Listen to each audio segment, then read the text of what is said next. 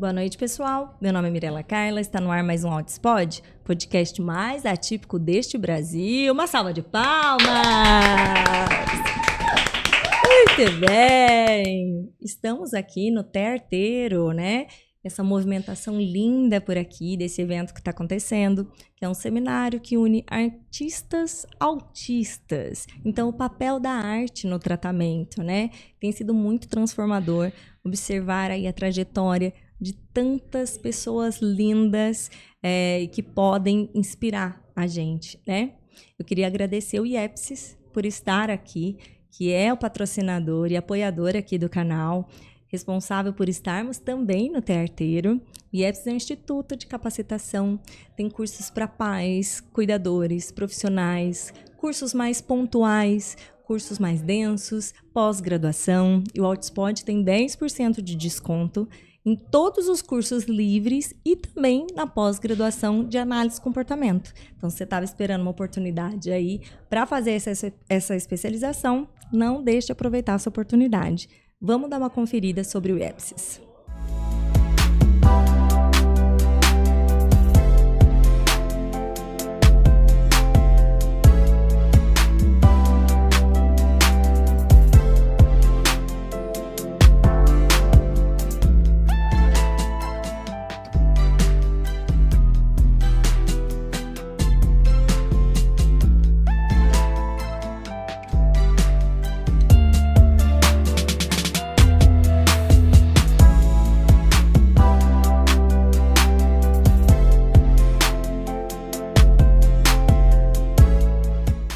Isso, pessoal.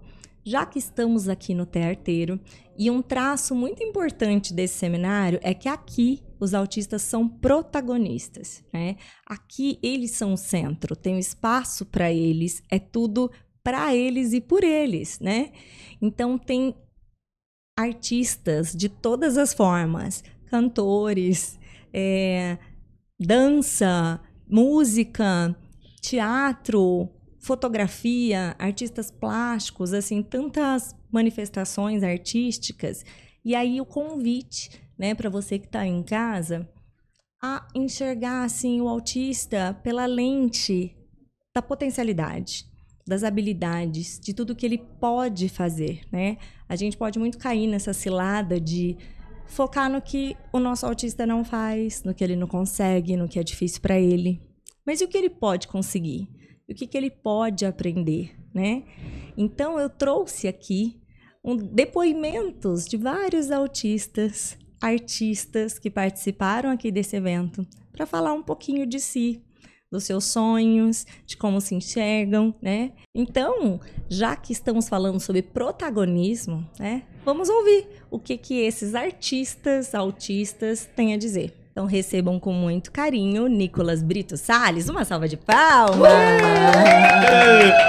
Muito obrigado, obrigado. É uma honra estar aqui com você de novo, Mire eh, Mirella, de, de coração. Ai, você é um lindo. É, eu quero obrigado. colocar o Nicolas num potinho e levar para minha casa, Ai, entendeu? Gente. É que a Anitta jamais deixaria eu fazer um negócio desse. Mas senão eu sequestrava este rapazinho e levava lá para mim, entendeu? Ah, o Nicolas já tem cadeira que... cativa aqui, porque gravamos, agora tá sendo a segunda vez e gravaremos mais e mais vezes. Exatamente, com é, certeza. Nicolas? Por isso que eu falei de novo, né? Isso mesmo. Exatamente. Nicolas, conta aqui para mim. Você, em relação ao autismo e a sua vida, quais são as três maiores conquistas sua? Então, a minha pr primeira grande conquista foi em relação à minha formatura, né? Que eu, eu me emociono muito até hoje, né? Foi uma das melhores noites da minha vida, porque na época, assim, da escola, eu era não oral, né?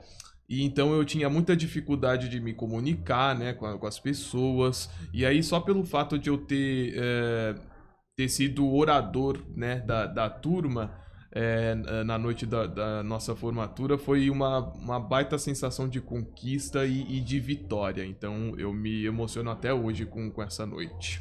Nossa, o Nicolas, você teve a questão da fala na sua vida? Você pequenininho falava, depois que acho que próximo dos três anos parou de falar e voltou próximo dos 11 anos de idade. Foi Exa- isso? Exatamente. Eu comecei a conversar mesmo lá pelos 11 anos e meio, 12 anos de idade. Que começou a conversar. Então, Exatamente. gente, vocês têm a ideia da inspiração que é isso, né, para todas as famílias? Então, você entrar na escola não oral e sair como orador da turma. Não, a sua palestra deve ter sido emocionante, porque Pois a é. palestra que ele dá por aí nos seminários e congressos, minha gente, é a coisa mais linda da vida. Aliás, você está realizando um congresso por aí, fale com a família Brito. Olha, é, é muito emocionante ver a história desse- dos três, né? Os três, vocês são maravilhosos. Muito obrigado. E, o, e a segunda maior conquista, assim, que Ah, você tá. lembra? Bom, a segunda maior conquista que eu lembro foi quando eu fiz a minha primeira exposição é, fora do Brasil, que foi num evento chamado Art Brasil, ah, que foi em, é, em Fort Lauderdale, se a memória não me falha, é, que foi lá nos Estados Unidos, na, na, na, Flórida, né? E foi a minha primeira exposição artística estrangeira, né? Vamos dizer assim.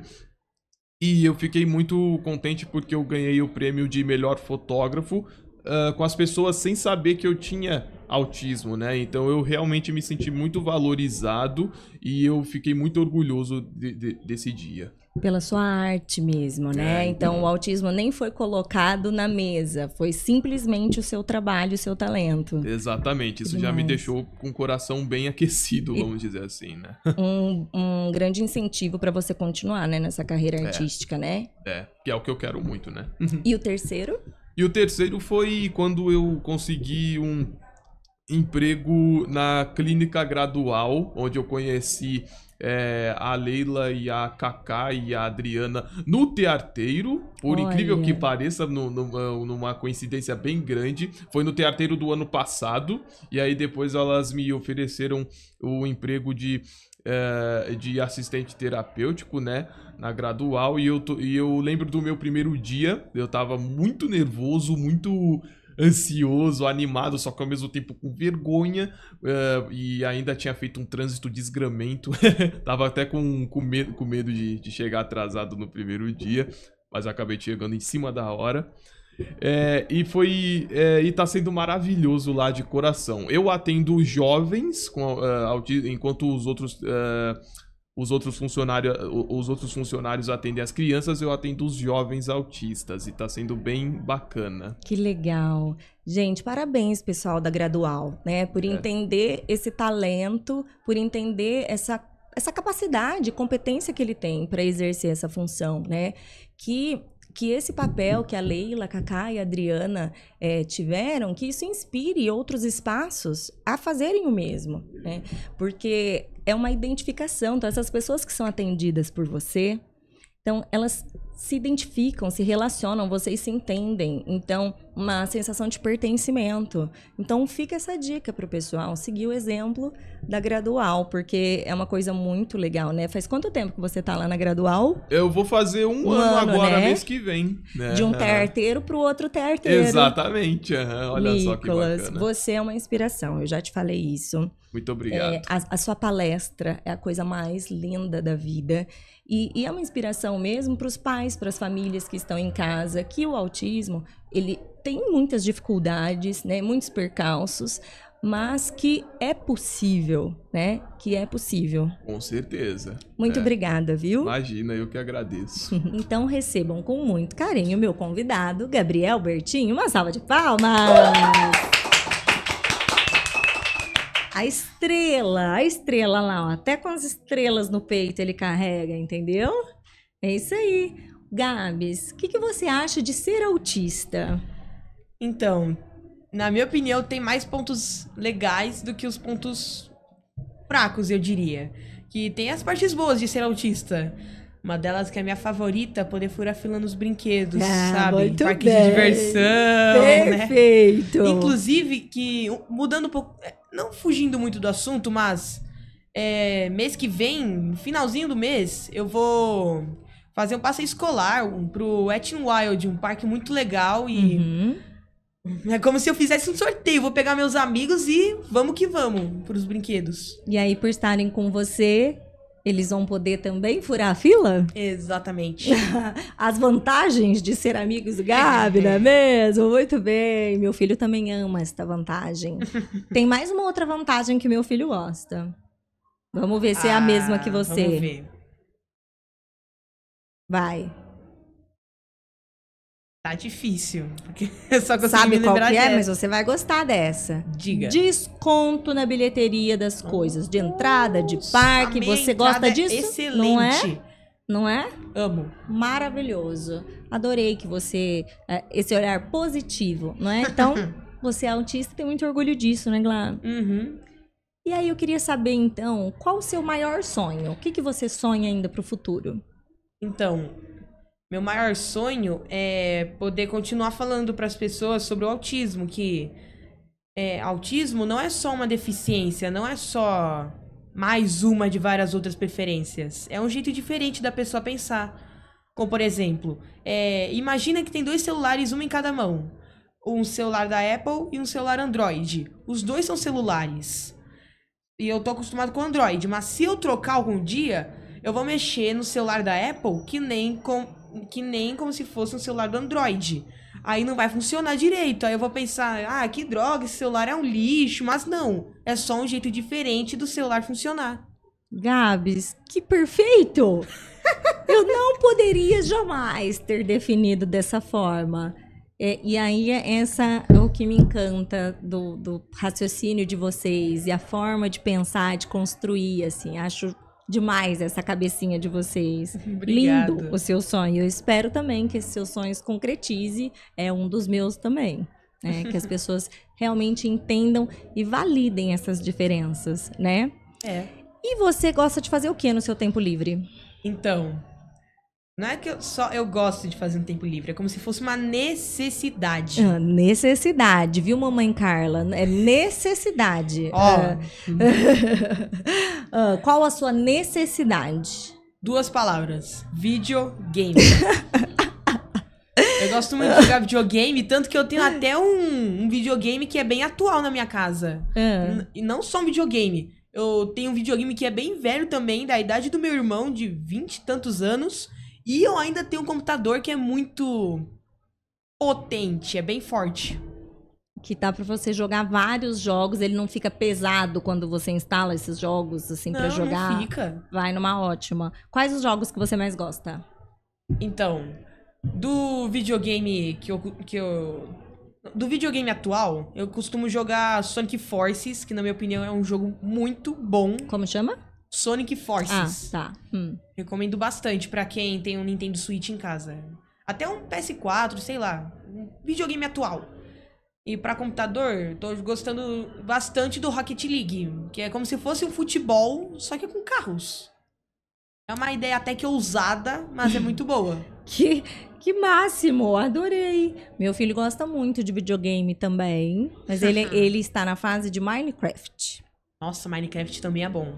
Ele fica, nossa, ele ama construir as coisas. Nossa, eu consigo fazer uma piscina automática que eu, eu clico no botão, coloca uma lona assim, surge uma lona de baixo, aí eu aperto de novo, some a lona. Um elevador que funciona, aí sobe, ele desce. Preciso bater um papo com ele algum dia. Então, ele gosta de criar e ele, todas as construções, ele faz umas coisas super diferentes, super inusitadas e, e deixa a imaginação dele voar. Essa é a parte legal do Minecraft, que você pode construir qualquer coisa lá. É, é muito, muito rico, assim, né? A, a- o céu é o limite, né? Do que você pode imaginar pra criar, né? Exatamente. E deixa eu mostrar pra vocês, olha, essa sacola aqui que ele fez. Ele fez esta pintura aqui, porque estamos no tearteiro, né, Gabs? Exatamente. E aí ele estava lá fazendo isso aqui e eu pedi o quê? O meu desenho. Não Do é Altispod. mesmo? Do Altispod. Eu quero que ele faça pra mim também uma sacolinha com o desenho do Altispod e que depois eu vou mostrar. Tá Combinado? certo, então, combinado. Gabs, muito obrigada, meu amor, pela sua participação. De nada. Eu estava na sua captura mesmo, que eu não ia gravar isso aqui sem você. Se eu não aparecesse, você iria me caçar. Eu ia, ia na Eu tua captura ali te duvido. laçar. Obrigada, duvido. viu? De nada, de nada. Então agora recebam com muito carinho o meu convidado, Dudu, do perfil Dudu Memoriza. Uma salva de palmas. Muito bem, Dudu. Eu tô muito feliz de você estar aqui. O Dudu, ele é autista, albino. Olha que lindeza que é este menino, gente. E artista, por isso que estamos no Terteiro. Dudu, me fala, o que, que a arte fez da sua vida? O que, que mudou na sua vida com a arte? Oh, é que antes é. É que começou assim, eu começava a fazer uns rabiscos quando eu era pequeno. Aí o meu segundo hiperfoco foi navios. Hum. Aí tanto que minha avó me levou pra eu viajar de navio, foi em 2019, foi outubro de 2019. É, aí eu fui evoluindo. A minha primeira exposição foi sobre a Avenida Paulista, foi sobre os casarões da Avenida Paulista. Olha. Eu desenhei os casarões da Avenida Paulista. Aí é, aí depois teve minha exposição no metrô, teve meus desenhos que eu fiz. Teve, teve, a minha segunda exposição foi no metrô. E a minha terceira foi numa escola. Foi numa escola. Foi, acho é, foi numa faculdade. E a quarta foi numa escola e essa, e essa é a quinta. A quinta é aqui do terteiro. Que legal! E você tá querendo ir para Miami, não é? Tá é? Tá rolando uma vaquinha para ajudar que você esteja o quê? Um festival de artes? O que que é? É, é que eu vou participar de uma arte, é a Feira da Arte Basel uma das feiras mais é a feira mais importante do mundo em questão da arte. Aí eu tô aí eu vou participar. Aí eu tô indo lá para Miami. Você quer expor as artes que você faz, é isso? Vai ser uma exposição lá para mostrar o seu trabalho? É, seria mais ou menos isso.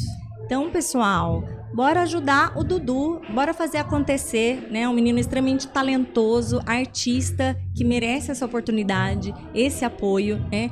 No perfil do Dudu, no Instagram que nós colocamos aqui, tem lá o link certinho para vaquinha. Então vamos contribuir, tá bom? Eu vou dia 3 de dezembro e volto dia 11. Maravilha, Dudu. Você vai com a Grazi Gadi, ela que tá ajudando, né? A Grazi que também organiza é, aqui o terteiro. A Grazi, eu vou com a Grazi. Então recebam com muito carinho agora o meu convidado, Paulo Henrique. Uma salva de palmas. Paulo Muito Henrique, obrigado. PH, diz Paulo, para os que ele está se apresentando agora, não é mesmo? Muito obrigado por estar aqui. Foi nada. Fazer parte do evento é maravilhoso, ainda mais isso. Pois é, esse terteiro acho que tem tudo a ver com você, não é mesmo? É, eu descobri o terteiro por conta também de uma oficina de artes da de uma professora de música que foi me indicado pela minha psicóloga, é, Adriana Godoy. Adri, tá. né? É, mãe do Vitor, também conheço bastante das doutoras daqui, a doutora Leila, a outra Adriana. Isso, da gradual. É, da gradual do grupo gradual. Eles conhecem que eu acho que eles ajudaram muito ela com o Vitor nessa, nessa ah, linha. Fora que ela também já é uma batalhadora com a luta do autismo na, na mídia Sim. e na música, né? Sim. O, o esposo dela me trouxeram a música e a arte como um, motiv, um motiv, ah, motivismo mesmo, sem uso de português aqui agora, mas um motivismo para você viver enquanto artista, autista e artista e saber juntar os dois, como uma arte terapia. É, eu acho, assim, Paulo, eu como mãe de autista, né, esposa de autista, uhum. é, é, muito comum, às vezes, a gente se pegar é, apenas, assim, nas dificuldades, Sim. né? E esquecer que a gente precisa olhar para as potencialidades, para as habilidades daquele indivíduo, né? E levar assim ao máximo. Para você foram as artes, a música, Sim. principalmente, né? Você estava aqui cantando Sim. belamente, um dos, uma das estrelas Sim. também aqui do Terteiro. É, é, tá aqui no palco do show de talentos, né? Foi indicado, esse daí foi convidado, porque eu não, a minha professora que me avisou falou: você vai ter dia 28 de outubro, porque eu pensei que não ia ter esse ano, eu não imaginava. Porque geralmente o outro que teve o primeiro, que foi lá no World Theater Center do é Coisa, minha... Então, foi, foi, o, foi primeiro. o primeiro, esse é o segundo. Eu não fui no primeiro. Não foi? É a primeira vez que eu venho pro Terteiro. Ah. Primeira vez que eu conheço aqui, assim. E eu tô encantada. Encantada.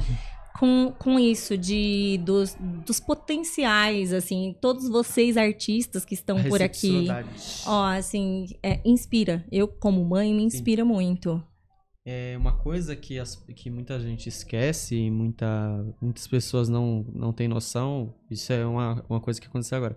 Esse show que teve aqui foi uma coisa para me reerguer, porque eu tive é, na último, no último nos últimos meses uma situação a qual sofri discriminação no serviço, entrando numa, na, numa drogaria como empregado e entrando na vaga de PCD, enquanto autista tem o laudo e, etc. Não teve o preparamento da gerência nem dos funcionários. Fui chamado já de, pelo que eu ouvi por trás, de às vezes de incapaz, de só estar ali por ter aquela vaga, de, de, de idiota, Hum. burro e colocavam eu pra lavar banheiro. Pra fazer sempre as funções que ninguém queria fazer. Então, tipo assim, não é só porque eu falei que eu gostava disso que significa que eu quero fazer todo dia. Uhum. Então, isso daí já, já foi uma experiência que traumatizou. Eu já tenho ansiedade e a depressão, mais um adjunto, pra, pra ferrar, pra ferrar na, com o psicológico de uma Sim. pessoa, mais a, mais a própria sensibilidade da pessoa autista. Do TEA, eu fui diagnosticado com TEA tipo 1. A, a análise foi feita recentemente, em dois, foi quando eu tinha 15 anos. Foi de- da- antes da pandemia pra cá. Quantos anos você tem hoje? 18. 18. Fiz 18 esse ano. Então, com 15 anos que você teve seu diagnóstico. É, minha mãe sempre suspeitou desde pequeno, mas ela é a gente eu fez o acompanhamento é que eu não me lembro, mas a Uhum. gente fez o acompanhamento neuro, neurológico. Só que eles não deram, a minha mãe acho que não fez a eh, a, a avaliação inteira, eu não lembro o motivo, mas foi feita há pouco tempo com a psicóloga que eu tenho a- que atualmente é a que me fez fazer o tratamento.